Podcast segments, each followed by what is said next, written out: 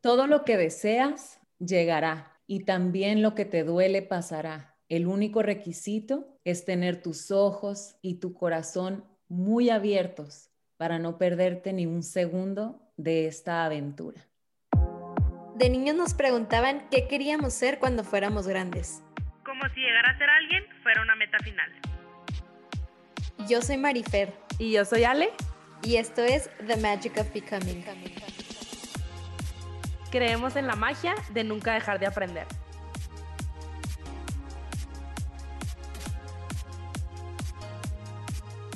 Le platicaba a Ale ahorita que el fin de semana tuve la oportunidad de ver una película que está en Netflix, que se las recomiendo, que se llama Five Feet Apart. La verdad desconozco cómo se llama en español. Hay una parte en la película donde los dos, los dos actores principales, los dos protagonistas de la película, están hablando acerca de la muerte. Y él le pregunta a ella qué quería de la muerte. Y dice, pues no sé si has puesto a pensar en eso, pero cuando estábamos en el vientre de nuestra mamá, pues era el mejor lugar que conocíamos, era un lugar seguro, era un lugar feliz. Y cuando estamos a punto de nacer, nos entra un cierto miedo porque vamos a algo desconocido.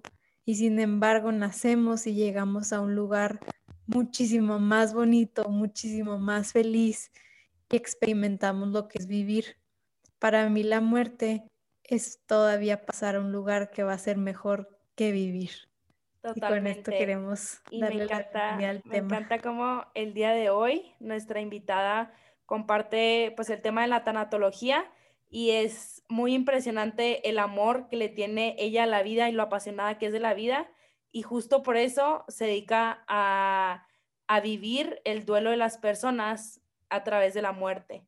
Y pues es como una comparación de estos dos puntos nos comparte todo el proceso de, de sanación, algunos tips y de verdad creo que transmite de una manera muy bonita el amor y la luz que he encontrado en su día a día con lo bonito que es la vida.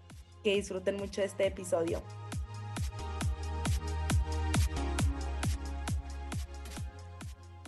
Bienvenidos nuevamente a este miércoles de The Magic of Becoming. No si lo están escuchando en otro día, pues también bienvenidos. También si es su primera vez, espero que hoy encuentren algo que los haga regresar. Gracias por estar aquí, gracias por darnos un ratito de su día, que es lo más valioso para nosotras. Y el día de hoy les tenemos una invitada muy especial, alguien que, que me tocó de manera muy especial el día que la conocí, por un muy amigo en común, mentor que se ha vuelto para mí, Marco Antonio Regil, que es familiar de nuestra invitada de hoy nos tuvo el honor de presentarnos y tuvimos una plática muy bonita donde conectamos y pudimos hablar de cosas que nos apasionan y aprendiendo más de ella, que ella es health coach y tanatóloga.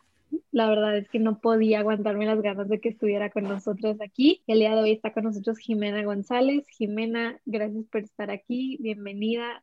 Espero que disfrutes mucho estar aquí con nosotros el día de hoy, como nosotras. Gracias, Marifer. Gracias, Ale. Gracias a quienes nos están escuchando y desde ya desde ya lo estoy disfrutando. Desde que recibí esa invitación fue, es un honor para mí el tener la oportunidad de compartir con ustedes. Así que manos a la obra. Padrísimo, Jimena. Muchas, muchas, muchas gracias por estar aquí. Muchas gracias a todos por estar aquí.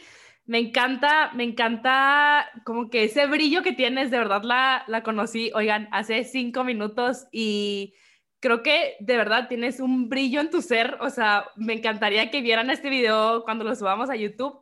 Es una persona que transmite demasiada luz. Me encanta poder conocerte, Jimena. Y antes de, de, empezar esta, esta grabación, le contaba a Jimena que el día de hoy, pues es el Día de Muertos.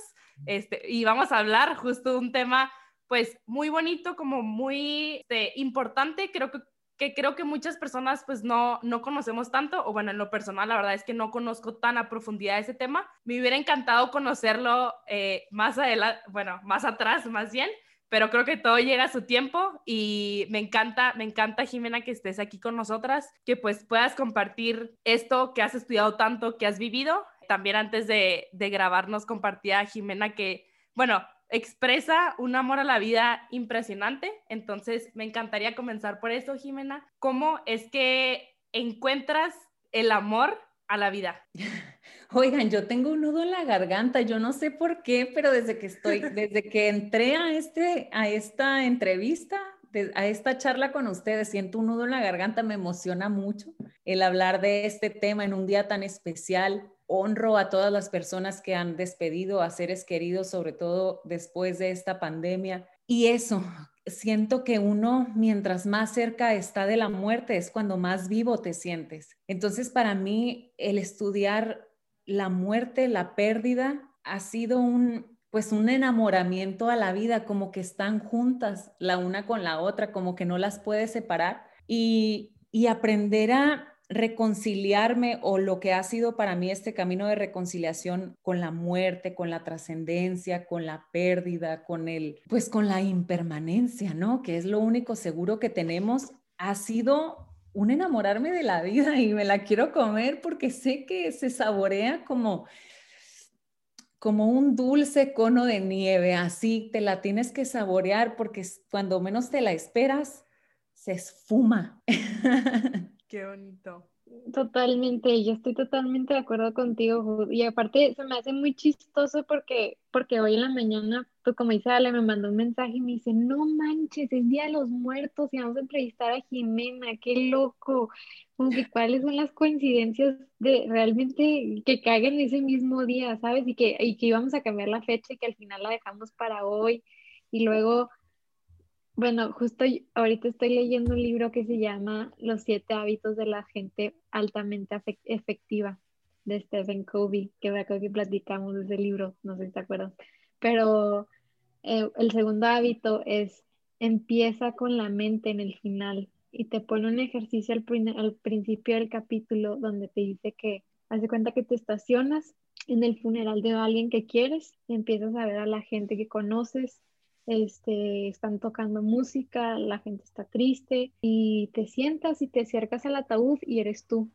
Mm. Y dice, te sientas a ver el, como el horario del, de cómo hacer el funeral y van a hablar cuatro personas, alguien de tu familia, alguien con quien trabajaste, uno de tus amigos y una persona adicional, la que tú escojas. ¿Qué van a decir esas personas de ti? Quiero que lo escribas todo. Yo nunca había hecho ese ejercicio y lo hice ayer. Y saber que eso, lo que tú dices, que estamos tan cerca a eso, pero lo perdemos de vista. O sea, como que, como, como a lo mejor no pasa a diario que le pasa a alguien cercano a nosotros. No lo tenemos a la vista, no, como que no lo percibimos y, y estar, no sé, me, me, me, llena mucho de alegría poder compartir este tema contigo, sobre todo por lo que dices, por la pandemia que acabamos de vivir y que tanta gente que conocemos perdió a alguien. Y yo creo que esa sería mi primer pregunta para ti, que es algo que siempre he querido saber, cómo se reconcilia alguien con alguien que ya murió, que ya pasó otra vida, pero que no tuvo el tiempo de hacerlo en persona. ¿Cómo se reconcilia con alguien que ya no está? Muy buena pregunta. Reconciliándolo en ti. Todas las personas que llegan a nuestra vida llegan con un propósito con un propósito de, expansión, con un propósito de despertar algo en nosotros, de invitarnos. Y la mejor manera de reconciliarnos con alguien que ya no está es integrándolo, integrándolo, pasar tiempo con esa persona, con esos aspectos de esa persona que ya no está. Se me ocurre hacer un ejercicio de poner cuáles eran las cosas que esa persona me mostraba de mí porque todo el tiempo lo que nos están mostrando son cosas de nosotros. Y cuando no nos cae bien la persona es porque nos está mostrando, nos está despertando algo en nosotros que no hemos reconciliado o que no hemos integrado. Entonces, una buena práctica es integrar y ver, a ver, esta persona me mostraba esto o me despertaba esto, ¿cómo lo puedo integrar? Y puede ser un ejercicio de un día o puede ser un ejercicio de una semana o puede ser un ejercicio que le dediques a lo mejor unos cinco minutos a tu día, pero honrar, honrar la presencia de esa persona que estuvo en su paso por la tuya. Totalmente. Y creo que, o sea, creo que eso pasa muchísimo, que a veces no tenemos como esa oportunidad de como despedirnos de ese ser querido, ¿no? Que ya pasó otra vida. Entonces, el, siento que hay como una culpa de no me despedí o no le pedí perdón o no lo fui a visitar esos últimos días, este, pues, pues claro que no está planeado, pues si supieras, claro que estuvieras ahí al lado.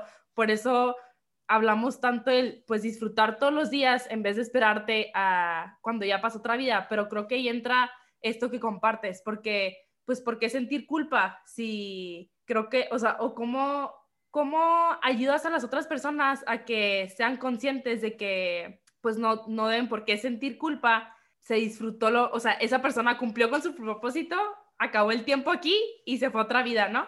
Es que yo creo que es muy importante saber que todos los días lo hacemos lo mejor que podemos. O sea, todos los días, con el nivel de conciencia que tenemos en ese momento, siempre lo estás haciendo lo mejor. Nunca dices, sabes que hoy lo voy a hacer horrible.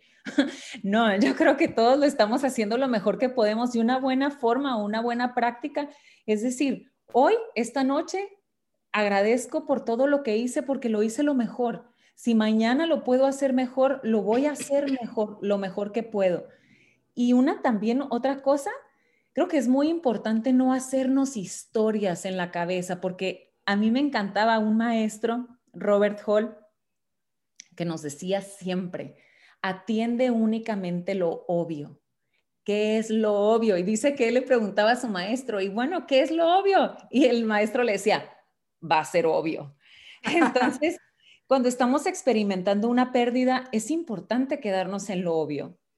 ¿Qué es lo obvio? Te duele, te duele profundamente que la persona ya no está.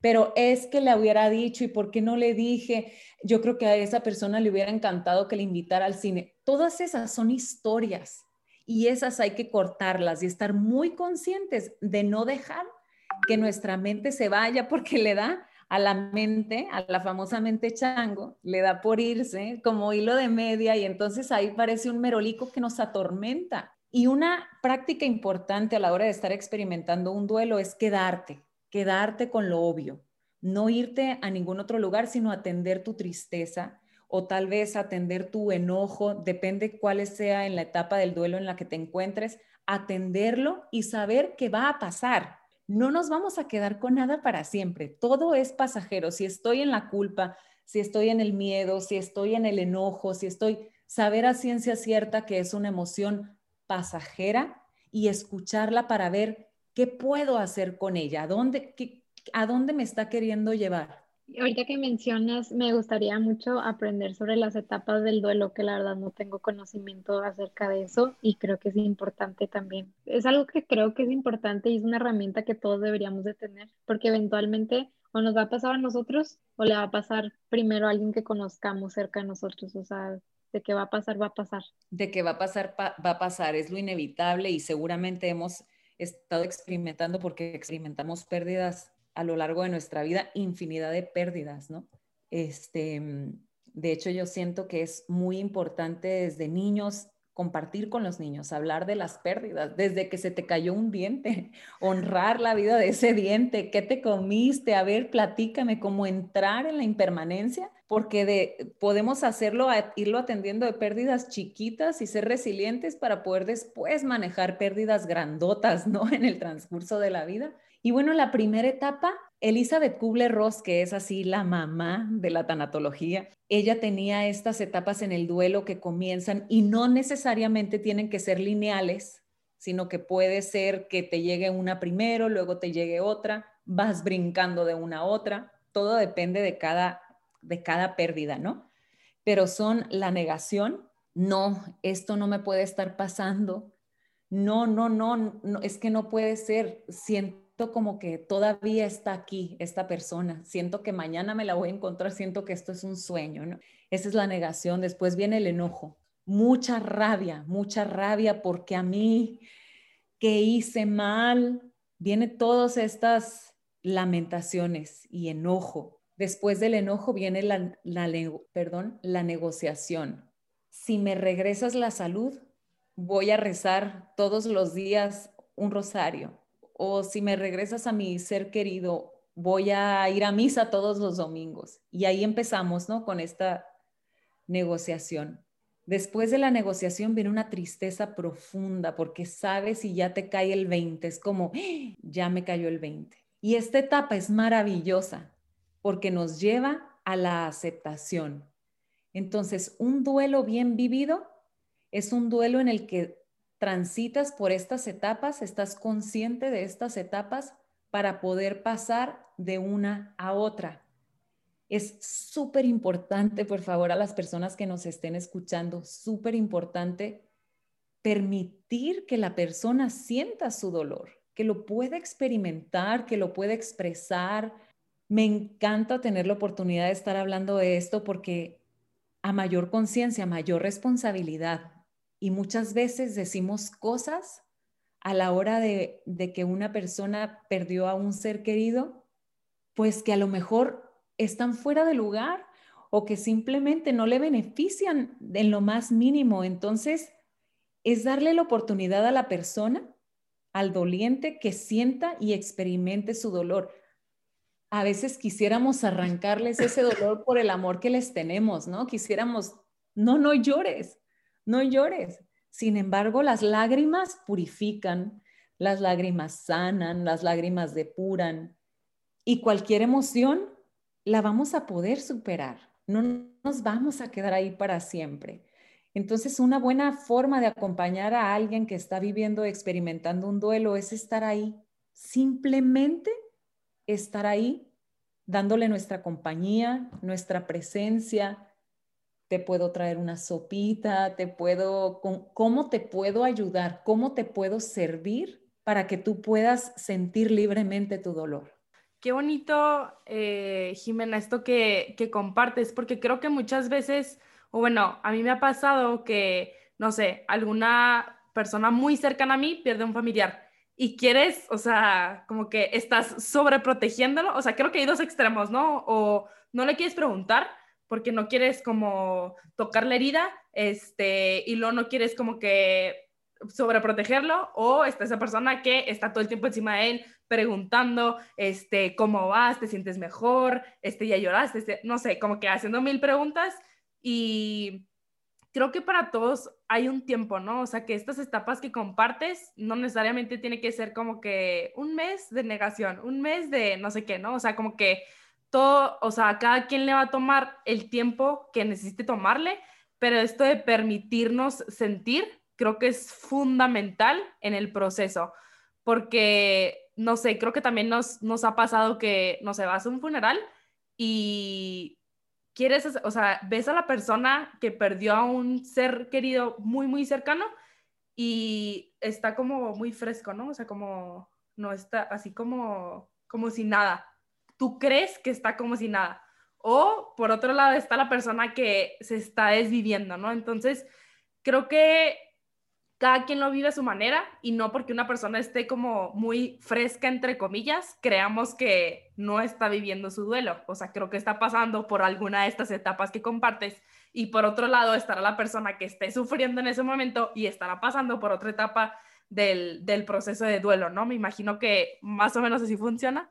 Definitivamente. Y qué bueno que lo mencionas también la parte de que a veces no queremos decir, no, preferimos no tocar la herida, pero la herida está hay que saber, es muy importante que cuando una persona pierde a un ser querido, pierde un trabajo, se divorcia, cualquier tipo de pérdida, cualquier tipo de pérdida que esté experimentando, está la herida. Y por, no, hay, no hay nada que, se la va que nosotros hagamos que le vaya a quitar esa herida, absolutamente nada. Entonces es mejor excedernos de amor que excedernos de indiferencia, porque la indiferencia sí duele el amor no, el amor te pueden decir, oye, ¿sabes qué? No, no te necesito, gracias. Y al día siguiente vuelves otra vez, ¿no? Oye, me, me puedo acercar a ti. Y cuando queremos, por ejemplo, no sé, algo muy hermoso es, platícame de la persona que se fue. Cuéntame, a ver, ¿qué le gustaba? ¿Qué comía? ¿Qué te contaba? Platiquemos de esa persona, porque a veces queremos no tocar el tema, como tú lo mencionas, y decimos, no, no se la vaya a recordar pero es que no se le ha olvidado y no se le va a olvidar. Es una tendencia que tenemos por, como tú lo dices, por sobreproteger este, y que no vuelvan a tocar, no vaya a ser que mejor que lloren, mejor que te cuenten, mejor que lo sientan, mejor porque mientras más lo compartes, mientras más lo platicas, mientras más lo lloras, más oportunidad tienes de que eso pueda sanar más pronto Ahora, no significa que el dolor vaya a pasar y que ya, como si no hubiera pasado, ¿no? El dolor sigue, el dolor va a seguir y vas a aprender a vivir con ese dolor. Es transformarlo, ponerlo al servicio y escuchar a dónde te quiere llevar ese sentimiento. Yo creo que también tocaste un punto muy importante, Jimena, de, saber qué decir, que yo creo que ahí es donde yo en lo personal me, me he encontrado con lo más con el reto más grande. Em, hace unos años una persona muy, muy cercana a mí, como una hermana, perdió a su papá y es una persona que yo también quería mucho, pero sobre todo pues a esta, a, a esta persona que es como mi hermana. Yo no encontraba las palabras correctas, no, no encontraba, no encontraba. Y de verdad en el final estuve enseguida de ella, Jimena, así enseguida de ella todo el tiempo. Y yo pensaba, ¿cómo le están diciendo esto? O sea, de verdad la gente como que debería pensar un poquitito más qué dice en un funeral. Por eso me da tanta alegría poder hacer este episodio para educar justamente, a, educarnos todos, a saber qué, cuál es los, lo dentro de lo mejor que podemos decir, porque claro que no va a haber palabras totalmente correctas porque no entendemos el dolor. Mientras más honesto, más valioso. No sé qué decirte. La verdad es que no sé qué decirte, pero aquí estoy contigo y te acompaño. Punto, punto. Y hablarle a la persona, si ya estuviste con ella, con la doliente, decirle, ¿cómo estás? Aquí estoy, ¿puedo hacer algo por ti? Porque la realidad es que las palabras en estos momentos sobran. No necesitamos que nadie nos diga nada, nada. Lo único que necesitamos es que alguien tenga la oportunidad de aguantar nuestro dolor, que tenga la fortaleza de poder estar con nuestro dolor que ni nosotros mismos podemos. A veces no sabemos qué hacer con tanto dolor porque es un dolor que te, que te sientes literalmente como el corazón se te desgarra. Es un, es un desgarre y la presencia de otra persona que te dé la tranquilidad y la oportunidad de sentirte acompañada te da mucha seguridad, te da mucha seguridad, sientes la compasión de la otra persona, sientes la empatía de alguien más, que es lo que más necesitas, que alguien te soporte porque sientes que todo se derrumba. Y yo creo que también desde mi punto, o sea, desde mi propia experiencia con esta historia que, que, platico con mucho amor y respeto, algo que, que yo viví que siempre se me va a quedar muy presente es que el día después de que falleció esta persona, em, nos juntamos un par de amigas y, llegamos con desayuno a casa de, esta, de esta otra amiga y sin preguntar, o sea, y decíamos, vamos a ser imprudentes, vamos a ser imprudentes. Y mi mamá, me acuerdo, me acuerdo, estas palabras las voy a recordar para siempre. Y mi mamá me dijo, la prudencia, Marifer, es ahorita lo último que importa. Mm, me dijo, mm. si te sale del corazón, ve.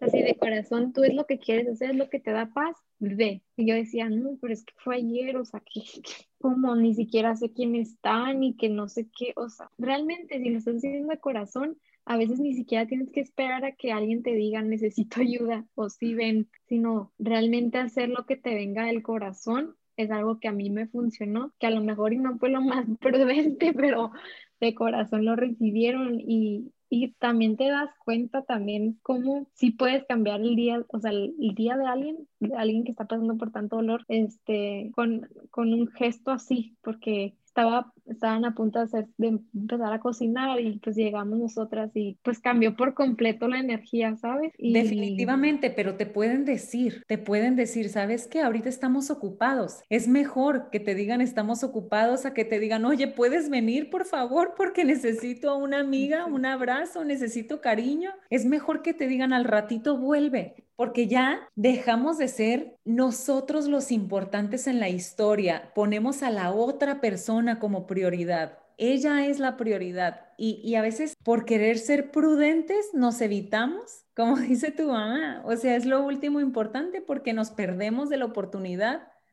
de cambiar el momento de la otra persona, de darle ese alivio o ese respiro, ese eso que tanto estaba esperando y que es tan difícil pedir. No es fácil pedir ayuda cuando estamos experimentando un duelo.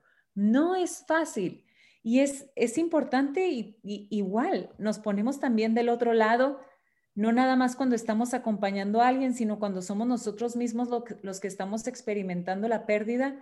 Es muy importante expresarnos y ser asertivos con nuestras palabras y poder pedir ayuda o poder decir, con esto hoy no puedo, literalmente hoy no puedo con esto, porque a veces pues estás experimentando una pérdida cuando eres madre y tienes otros hijos o tienes otras responsabilidades y ahí es donde la situación pues se llega a complicar un poco porque a veces sientes que no tienes fuerza para nada. Entonces es muy importante saber pedir ayuda y saber y contar con personas que van a estar ahí para ti. Entonces, pues es también cultivar desde ya, desde ya buenas amistades que te van a acompañar y que te van a, y, a quienes tú vas a acompañar en el transcurso de un proceso de duelo. Totalmente, Jimena. Este, esto que mencionas creo que es súper, súper importante. Qué bonito que lo compartas porque, bueno, justo ahorita decías, ¿no? Las palabras sobran. Y muchas veces, por una parte, creo que nos ha pasado de que no sabes ni qué decir y por decir algo, ay, lo siento mucho, y ya te vas, ¿no? O sea, como que te agarra el nervio y hasta tú, o sea, no sabes ni qué.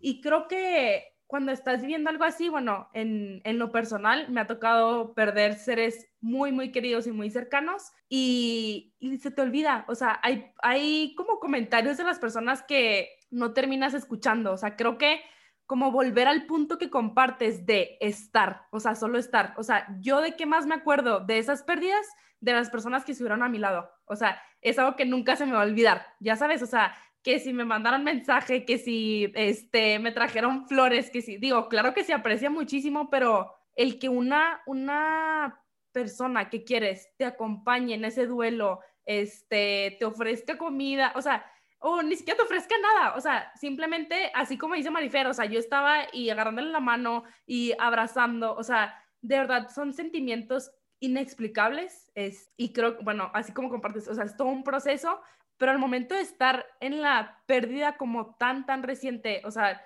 por poner un ejemplo como muy claro, el funeral en especial, o sea, creo que son momentos que vives de todo, o sea, es como mucho, o sea, creo que es como eh, bueno, he vivido, o sea, como diferentes, pues, pero en general, como shock y luego como demasiado amor de las personas. O sea, de verdad a mí no se me olvidan como esos abrazos, como que literal llegan y a lo mejor ni te dicen nada y es como súper, súper reconfortante y como con mucho cariño y súper fuerte. O sea, ese tipo de abrazos, ese tipo de, de, de, cosas que puedes hacer por la otra persona son cosas que jamás se olvidan, de verdad. Y, y creo que es de lo más, más importante eh, que podemos hacer y, o sea, podemos hacer por la otra persona y al momento de nosotros estar viviendo como ese duelo, de verdad cargarnos de eso. O sea, a mí es lo que más me ha funcionado. O sea, entre el llanto y todo esto, o sea, como que llorar con la persona, con las personas que más quiero, entre más llegaban personas, amigas o así,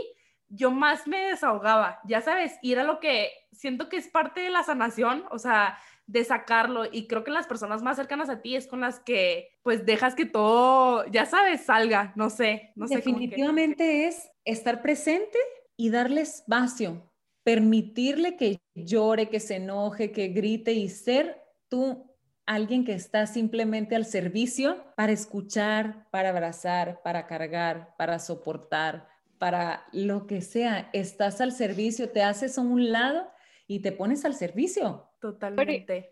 Jimena, por ejemplo, yo también quería, me encantó que tocaste ahorita a Elizabeth, recuérdame el apellido. Elizabeth Kubler-Ross. Kubler-Ross. Es que justamente hoy que con mi, con, mi suegra le platicaba que íbamos a estar platicando contigo y que íbamos a tocar este tema, que me había encantado que cayera justo en el Día de Muertos. Y me puso un video de una señora que es tanatóloga y menciona eh, a Elizabeth Kohler Ross. Y hay una frase que, que, se me quedó muy grabada del video que es que vi ahorita, que la muerte no existe, sino es solo un cambio de presencia. Y creo que es una frase que dice Elizabeth y bueno, pues quería profundizar un poquito más de esto. Quiero saber si tú como tanatóloga es algo que utilizas también con la gente que ayudas en un proceso de duelo, o sea, los ayudas a cambiar su perspectiva que tienen de la muerte o, es un, o tienes un respeto por la perspectiva que cada quien tenga de la muerte o cómo funciona ese tema. Porque yo creo que el, el sentimiento que podamos tener hacia una situación en particular puede cambiar mucho si lo vemos de otra perspectiva, que no sé si estoy diciendo lo suficientemente clara, pero más bien como que quisiera saber tu definición de la muerte, porque me gustó mucho esa frase que leí hoy. Definitivamente, mira, yo siento, creo, confío, sé que somos energía y la energía, pues bien sabemos, no se crea ni se destruye, solo se transforma. Habitamos este cuerpo por un tiempo para después unirnos, hacernos uno con la divinidad, hacernos uno con el todo, fundirnos en ese todo. Siento que es en el habitar este cuerpo en donde sufrimos, en donde experimentamos el dolor, donde experimentamos las pérdidas.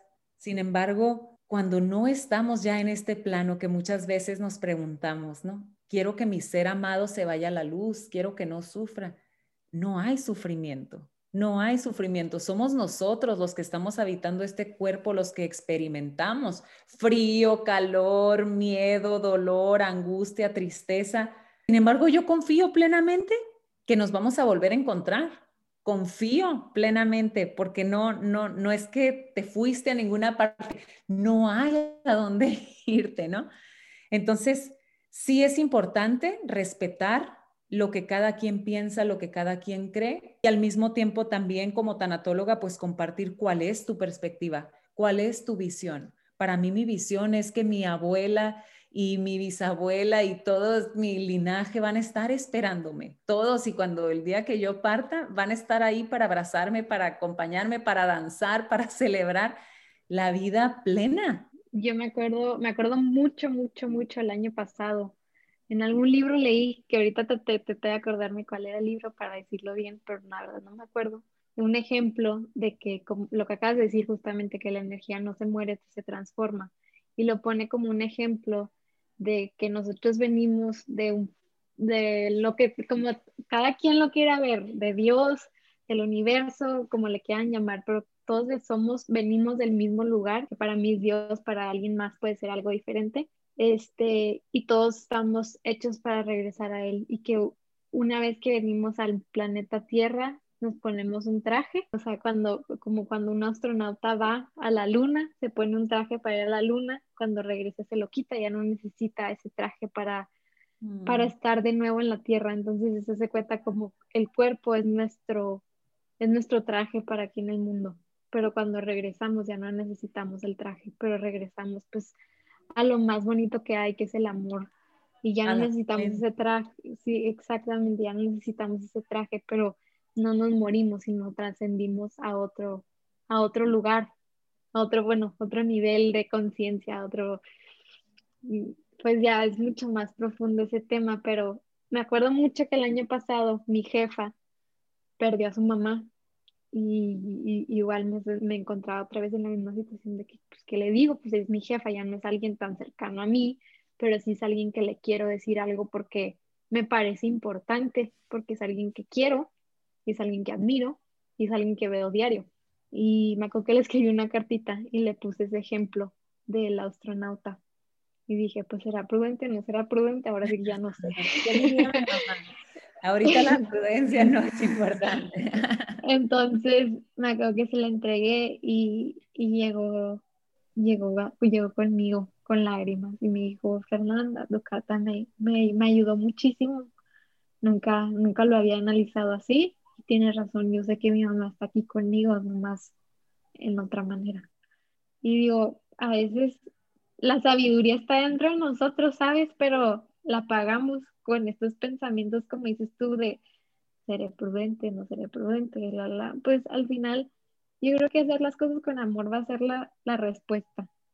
Y que aparte como pues no somos perfectos, digo, vamos a hacer lo mejor que queramos, que podamos por la gente que queremos, pero yo creo que de tal manera sí puede ayudar, dar otra perspectiva a alguien que esté pasando por ese duelo o incluso hasta nosotros, tener otra perspectiva de lo que es la muerte, sin dejar a un lado, porque también una vez escuché de, otro, de otra persona que platica mucho de la muerte, que si logramos desapegarnos de nuestros seres queridos, no debemos de sufrir. Y a mí eso, la verdad, no, no, no, no fue mucho de mi agrado o no, no coincidió tanto como mi manera de pensar. Este, porque yo pienso que es un proceso que se debe vivir y que es un proceso natural. Pero pues te quería preguntar de lo que has estudiado tú. Si hay, o sea, hay, hay cierta gente que sí enseña esto, ¿verdad? De que te desapegas y por eso no debes de sufrir cuando alguien se muere. Fíjate, Marifer, qué bueno que tocas este tema porque yo como tanatóloga, meditadora, siento que practico el desapego. Sí ha sido una práctica en mi vida importante el practicar el desapego. Sin embargo, hace un par de meses trascendió una amiga, muy amiga mía, una amiga de mi, del alma, así, entrañable. Y sentí mucho dolor. Y, y yo creo que esto que dicen del sufrimiento es opcional, el dolor es inevitable, tiene mucho que ver con esto porque te puedes desapegar hasta cierto punto, pero seguimos habitando un cuerpo, seguimos viviendo una experiencia humana y siento que si estuviéramos ya en esa maestría del desapego, ya no estuviéramos aquí, ya nos habríamos, este, pues ya, ya estuviéramos en otra, en otra dimensión, ¿no? Sin embargo, seguimos habitando este plano. Y en este plano se siente frío, se siente hambre, se siente dolor, se siente tristeza. A lo mejor ya no te pierdes en el, en el sentimiento. Sin embargo, sí lo experimentas. Yo, yo creo, ¿no? Yo lo hablo por mí y por, y por personas cercanas a mí que sé que llevan una práctica espiritual profunda y, dedicada así de, de incluso de que duermen en el piso o se bañan siempre con el agua fría, se alimentan del sol, tienen como diferentes prácticas para llevarse e ir al desapego. Sin embargo, siguen siendo humanos. No, no, no nos podemos, siento que no nos podemos escapar de esta y, y al mismo tiempo es como, no sé, a veces cuando parte un ser amado, simplemente pensamos en todo lo bonito que le faltó vivir y nos concentramos en eso y eso nos duele mucho, ¿no? Pero nos olvidamos de pensar que también pudieron haberle ocurrido, se, se libró de varias cosas no gratas. Y esas cosas como que no las pensamos, no pensamos en todos los sufrimientos que se evitó o en todas las situaciones dolorosas o quizá una pérdida significativa y nos concentramos en, en como si su vida de aquí, del momento en el que parte hasta el final, hubiera sido perfecta. La vida nos propone experiencias y no siempre son experiencias placenteras. Y yo creo que eso es algo súper importante, saber que la vida es dolor, es tristeza, es luz, es oscuridad, es día, es noche y no podemos apegarnos a una idea u otra porque entonces no estaríamos viviendo la experiencia completa. Si yo no me permito el sentir dolor, no me voy a permitir tampoco el sentir gozo. Es como cerrar, es como decir, ah, no, fíjate que a mí nada más me gustan los días de luz, a mí solo me gustan los días de luz. No, bueno, pues sí, pero para que llegue la luz tiene que haber noche. No puedes, no puedes prescindir de una, porque entonces estarías prescindiendo de ambas. Por eso para mí fue importante abrir esta plática con ustedes, compartir el cómo ha sido para mí mi camino, mi vía a enamorarme de la vida y ha sido reconciliarme de la, de la muerte. Es, es como, pues no, ¿Cómo puedes saborear un día soleado si no estuviste en la lluvia, si no estuviste en el frío? No tendríamos como un punto de comparación, siento yo, como que el decir, yo simplemente voy a vivir desapegado, bueno, pero también vas a tener, te vas a relacionar con otros, va a existir algún, algún tipo de lazo que te una, que te, que te una a la vida, al estar vivo. Totalmente. Y qué importante, o sea, esta frase que mencionas me gustaría como recalcarla, el sufrimiento es, de, es una elección y el dolor es inevitable, ¿no? O sea, es como lo que compartías ahorita, la herida ahí está, o sea, no porque le digas o no le digas o estés o no estés, o sea, pues no se le va a quitar esa herida, esa persona se fue y, y es un dolor pues inevitable, ¿no? Entonces, también, bueno, a mí me ha pasado que, o he escuchado también de, ay, es que aprendes muchísimo o algo te viene a enseñar esta pérdida. Es, creo que es una frase como muy común y creo que yo de verdad sí he aprendido mucho de, de las pérdidas que he tenido.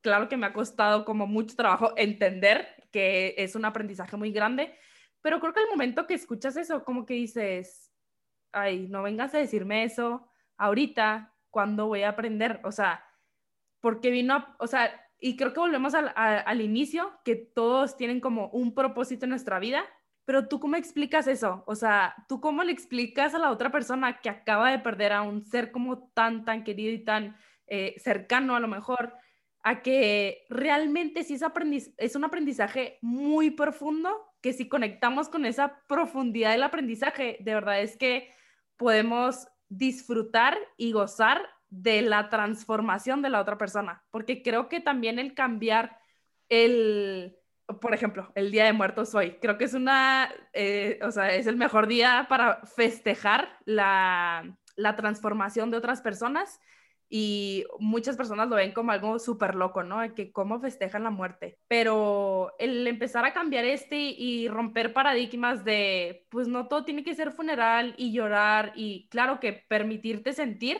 pero él, una vez lo escuché con Juan Lucas Martín, que él compartía que él al momento de tener una pérdida, él más bien se quería enfocar en, en vivir un día como a esa persona le encantaba vivir si le encantaba andar a caballo, si le encantaba comer tal cosa. Y si me hizo algo como súper bonito, creo que es algo difícil, o sea, no sé en qué momento pudiera como ya aplicarlo en mi vida, este, pero el de verdad vivir un día así, disfrutando la vida como a esa persona le gustaba, creo que, wow, cambiaría totalmente el cómo vivimos como ese duelo, ¿no? Claro, y es que son, son puntos distintos porque primero, hablando de un proceso de duelo, no te enfocas en eso, no te enfocas en lo que hay que aprender de la pérdida, sino en el sentir la emoción como tal, experimentar y vivir el proceso como tal desde la negación. Cada una de las etapas es muy importante y es precisamente en la aceptación, que es nuestra última etapa, en donde ya vemos,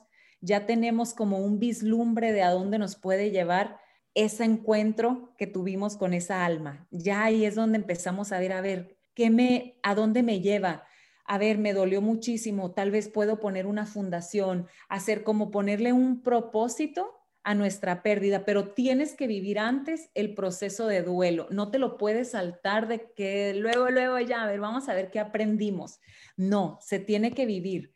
Y en, con respecto a lo que tú decías, Ale, también es importante, es muy hermoso, es muy hermoso y es una manera de honrar a nuestros muertos, el decir, ¿sabes que me voy a sentar a comer esa sopita que tanto le encantaba a mi mamá? Hoy la voy a preparar y así pues también por esto ponemos nuestro altar de muertos, ¿no? Y les ponemos todas las cosas que a ellos que a ellos les gustaban y que ellos disfrutaban. Es importante hacerlo a veces nos tenemos que forzar para hacerlo, porque cuando no es una práctica que ya teníamos como Juan Lucas, que ya viene practicando desde hace mucho tiempo tal vez y lidiando con la pérdida desde la pérdida de la salud y todo lo que él ha venido pasando, es, es una práctica, porque a veces decimos, wow, o sea, suena súper bonito, pero no manches, o sea, yo quiero ponerme a llorar. A mí ahorita lo que me nace es simplemente llorar y me está doliendo y me quiero quedar acostada en mi cama. Entonces, a la hora de estar experimentando el duelo, es un día a la vez. Eso es súper importante, el decir un día a la vez. No me voy a saltar, no me quiero ir ya.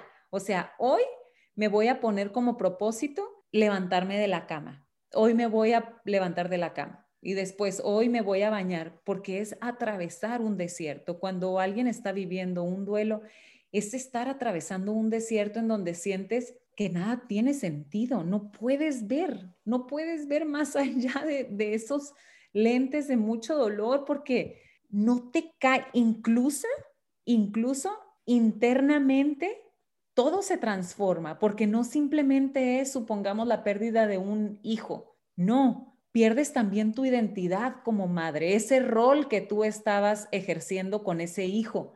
Entonces es, es una transformación que se está suscitando desde adentro y por eso muchas veces vemos que nos deshidratamos o que nos empezamos a secar y decimos, ¿qué está pasando? Porque es un dolor tan profundo, como lo decíamos, que es como un desierto, un desierto del, del, alma por el que atraviesa. Ahora, no significa que, que es un desierto en el que te vas a quedar, no, lo vas a atravesar. Por eso es tan importante tener personas, tener seres, tener amigos que nos puedan acompañar, que nos puedan dar la mano para poder trascender y poder transitar ese desierto acompañados y con la plena confianza, con la plena confianza y la plena certeza de que va a pasar. Llega un punto en, en tu duelo que es el propósito, es el propósito de cualquier duelo. Mientras conforme va pasando el tiempo, vamos dejando de extrañar y comenzamos a entrañar. Vamos integrando la esencia, integrando todo lo que nos lo que nos dejó, todo lo que nos transformó, porque todos los encuentros nos transforman, estamos en constante transformación. Entonces, es una celebración cuando alguien parte y es, y es algo que a mí la verdad me encanta cuando tú pasas, esto es algo que a mí me gusta muchísimo, es el precio, cuando alguien trasciende, es el precio que nosotros pagamos por haber disfrutado a esa persona. Es el precio que nosotros pagamos por haber amado con todo nuestro ser a esa persona. Y mientras más amas, pues obviamente es más alto el precio. Entonces vale la pena preguntarnos, ¿volverías a pagar el precio? ¿Volverías a estar, te volverías a comprometer, volverías a tener esos hijos, volverías a haber comprado esa mascota, porque también la pérdida de una mascota es muy dolorosa? ¿Volverías a aceptar esa pareja? ¿Volverías a aceptar ese trabajo? Sí, sí, entonces es que quisiste pagar el precio. Nada es gratis, nada en esta vida es gratis. Y yo pago el precio de todas y cada una de mis relaciones porque los amo profundamente y porque no puedo en este momento, no podría decir, sabes que no me voy a relacionar con esa hija o con ese hijo porque no estoy dispuesta a pagar el precio. Yo puedo, tengo todo para pagar ese precio por todo el amor que vivo a cada instante. Por eso para mí es tan importante recordarles que valoren, que disfruten, que sientan cada abrazo, cada encuentro, cada mirada, porque no sabes cuánto te queda de, disfrutar, no lo sabes. Y cuando esta persona parte, es como su, como su fiesta de graduación. Entonces es una manera, el, el entrañarlos es honrarlos, es celebrarlos, es decir, ¿sabes qué? Tu vida en mi vida tuvo sentido. Te siento, te integro, te puedo sentir en mis manos, en mis abrazos, en mis ojos. Y un ritual que a mí me encanta, me encanta, me encanta, es llevar a esas personas. A mí me gusta mucho viajar, mucho, mucho, mucho me gusta viajar. Entonces, me encanta llevarlos y digo, hoy te voy a llevar, supongamos a Puerto Vallarta, y te voy a llevar a una playa hermosa y nos vamos a sentar. Para mí es como algo tan bonito poder poner mis ojos al servicio de todos aquellos que ya no están y poderlos llevar por todos lados. Es, algo que le da sentido a mis días. Ay, qué bonita práctica, Jimena, me encantó, me encantó, me encantó lo que, lo que compartes y creo que justo lo que, lo que decías, o sea, todo se reduce como al amor, o sea, ahorita nos estamos enfocando en personas, o sea, en tanatología, como en el duelo de, de perder a un ser querido, pero así puede ser, así como tú dices, ¿no? Puede ser perder la vista, puede ser perder las piernas, puede ser perder este, un trabajo, puede ser, o sea, perder lo que sea y al final de cuentas, pues estás viviendo un duelo y, y es lo mismo, ¿no? O sea, el amar lo que veo, el amar lo que estoy haciendo, el amar a mi, a mi familia, el amar a, a la persona que tengo al lado, el amar, o sea, esta computadora, este micrófono, ya sabes, hasta el más mínimo, mínimo detalle nos hace disfrutar todo y ser conscientes de todo lo que tenemos. Y creo que es una de las técnicas que, compartimos Marifer y yo mucho, que es la, gratitud, el agradecer de verdad todo lo que tenemos y amar, o sea, de verdad amar eh, con lo más profundo del corazón. Y yo tengo una, este, una duda. Eh, tú, o sea, bueno, no duda, pues, pero algo que quisiera que compartieras, ¿qué recomendarías a las personas? Bueno, yo estoy totalmente convencida que el pedir ayuda es una decisión, ¿no? O sea, si nadie puede ayudarte si no pides ayuda, ¿no? Entonces, este, muchas veces las personas están viviendo un duelo y no permiten como cerrar, eh, bueno, no, sé si es como un ciclo que se cierra, o no sé si como le llaman así, pero bueno, cerrar el ciclo, este, si no vives como todos los pasos que ya compartiste, ¿no? Entonces, a lo mejor está una persona todavía en la parte de negación y nunca se acercó a pedir ayuda. Entonces, si esta persona nos está escuchando el día de hoy, ¿qué, qué le dirías? Que pida ayuda. pida ayuda y pues, hay muchas, hay muchos recursos, hay muchos recursos, hay libros, hay muchos libros con el tema, poder acercarse a una amiga, poder acercarse a un amigo, poder compartir, el pedir ayuda tanatológica, el para mí el recurso más importante es la meditación, el practicar la meditación, el estar en contacto con sus emociones, porque muchas, pues muchos estamos a veces cargando duelos y tenemos duelos inconclusos y como que no los hemos cerrado y decimos, oye, a ver, ¿por qué yo me siento así?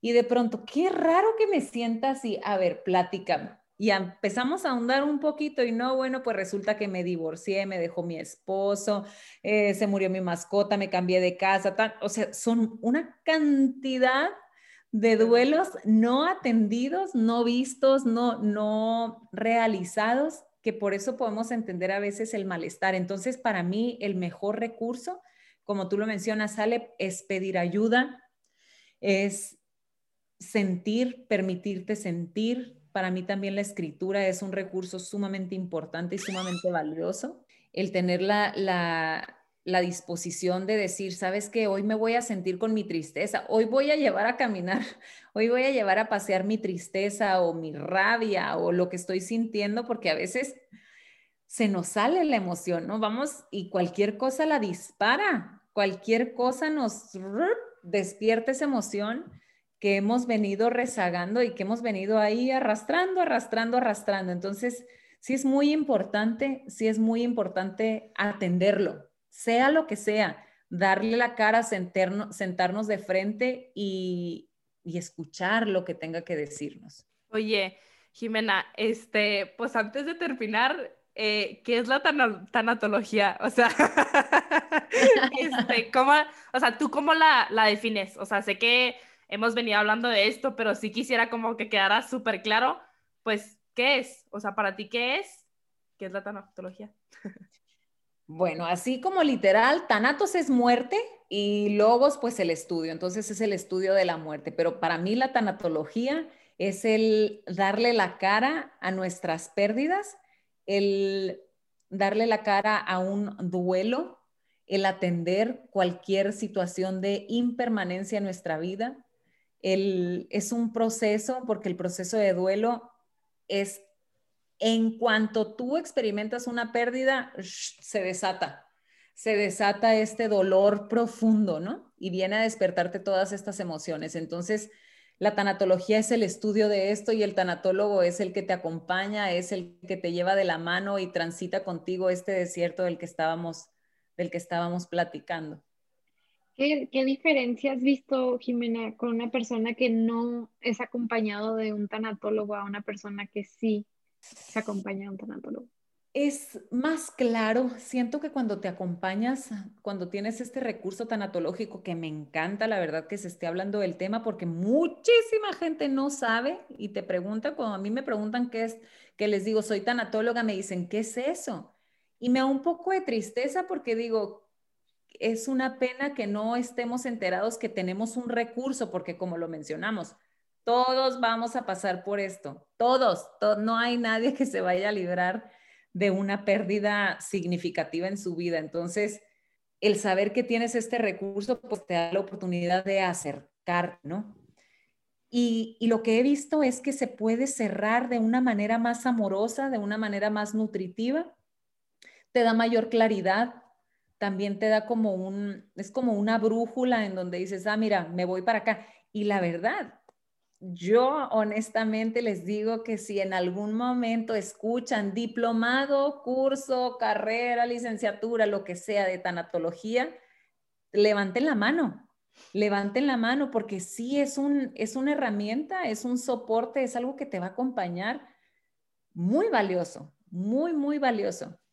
Y yo creo que tampoco nunca, o sea, creo que vale la pena recalcar que si hay alguien que nos esté escuchando, no porque el duelo o la pérdida no haya pasado ayer o no haya pasado el año pasado, o sea, si pasó hace 5 o 10 años y tú todavía sientes como que no has podido cerrar ese ciclo, aceptar esa muerte, aceptar ese dolor, que busques ayuda. O sea, yo creo que realmente eh, muchas veces podemos llegar a decir este tipo de comentarios incoherentes como los que estábamos hablando hace rato, de decir, ay, ya pasó mucho tiempo. No, pues, o sea, la verdad es que pues no hay una regla y cada quien lo vive de manera diferente y, que se vale, se vale seguir tristes y aunque hayan pasado 5 o 10 años y se vale que vayas con un tanatólogo si fue hace 10 años o hace 5 o hace un mes.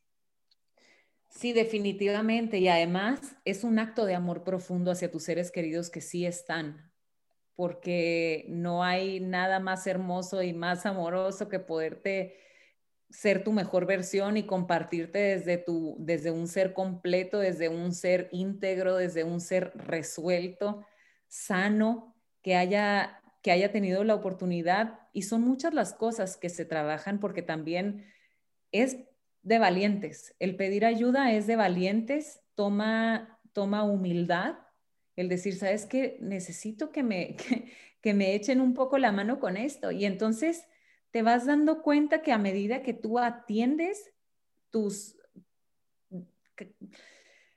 pues como tus heridas pendientes o tus heridas que, que, que, aún siguen abiertas y que a la primera que te tocan te sueltas llorando o que al primer que te sacan la lengua ya te enfureciste, es como decir, a ver, ¿qué quiero de mí? ¿Qué quiero? ¿De qué manera me quiero comportar? ¿Y de qué manera quiero que me recuerden también? Porque a veces, pues se nos olvida que tenemos un propósito en la vida también de los que nos rodean y que vamos a impregnar una, una memoria en ellos y que vamos a dejar. Entonces, es hacernos responsables de nosotros mismos para podernos compartir desde una manera consciente, desde una manera presente, desde una manera amorosa. Y también aquí me gustaría tocar el punto de que, porque hay muchos mitos, ¿no? Y a veces sentimos que cuando dejamos de llorar a la persona, esa persona se va a poner triste porque ya nos olvidamos de ella. Y eso, por favor, quítenlo, quítenlo de su cabeza. No, eso no, en primer lugar, pues está en la gloria, literalmente. Y, y nosotros, lo que a nosotros nos toca es honrarlos, honrarlos, celebrarlos, hacer una celebración, un gozo de, de su presencia, de todo lo que nos dio, de todo lo que nos regaló, si fue una pareja y si tuvimos hijos con esa pareja, es una manera de echarle un guiñito de ojo y decirle, mira lo que construimos juntos, ¿no? Entonces, pues quitémonos quitémonos eso de que cuando seguimos llorando por un largo periodo nuestras pérdidas nos vamos a olvidar de ellos. No nos vamos a olvidar, vamos a dejar de extrañar para comenzar a entrañar, que ahí es a donde queremos llegar. Me encanta, me encanta, Jimena, y creo que es también, o sea, el no tener miedo a sentirnos vulnerables y pedir ayuda este, y sentir, ¿no? O sea, qué bonito empezar a, cerrar con esto, porque creo que es pues bien importante, o sea, súper, súper importante y me encanta que, que lo compartas de, de, esta manera, con tanto amor, el dedicarte a esto, de hecho, o sea, te, te, quería decir, de verdad, te admiro muchísimo porque creo que es una carrera pues bien bonita, o sea, qué padre que tengas la oportunidad de haber cambiado o haber cerrado estos duelos que has vivido y dedicarte a que otras personas lo hagan de la mejor manera posible. Y ese amor con el que lo compartes, o sea, de verdad es que es de admirar y, y qué, bonito que puedas hacer esto y aunque hay personas que no conocen tanto el tema, que lo compartas, o sea, así como lo estás compartiendo con nosotras y nosotros lo vamos a compartir con más personas, que lo sigas compartiendo este, y sigas con más y más personas para que cada vez, pues todos conozcamos esta, este estudio tan bonito. Eh, se me hace muy, muy padre y de verdad te admiro de todo corazón. Y pues quisiera, para cerrar, que nos compartieras un poquito de, la frase que, que escogiste al inicio, el por qué la, la elegiste. Claro que sí, pues muchísimas gracias. Yo también estoy feliz y las admiro a las dos.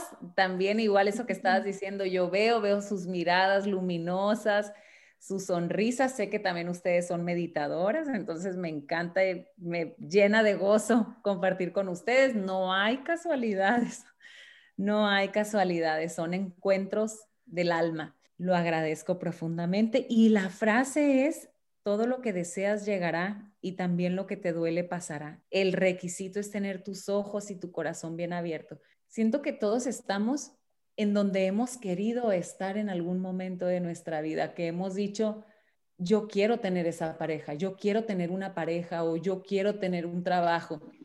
El problema es que cuando ya estamos ahí, se nos olvida que lo deseábamos con todas nuestras fuerzas y como ya se volvió monótono, como ya este novio ya está dando mucha guerra, como que ya esta casa tengo que pagar un montón de recibos que de luz, que de esto, ya no, como que, como que perdemos de vista ese momento en el que lo deseamos con todas nuestras fuerzas. Entonces, a mí me encanta el, el recordar, el recordar cuando yo me acuerdo, por mucho tiempo yo quise estar en la televisión, en un canal de televisión y decía, es que es mi sueño, no hombre, no, no, no. Al mes ya estaba trabajando ahí, ¿no?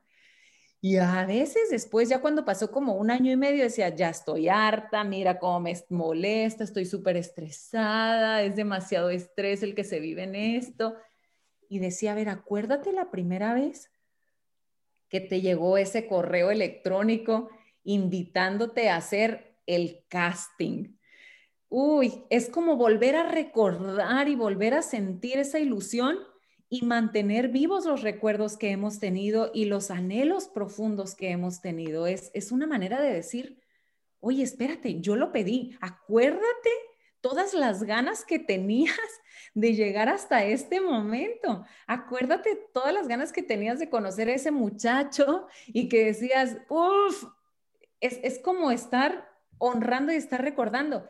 Y todo lo, que todo lo que te duele pasará. Nada es para siempre. Nada.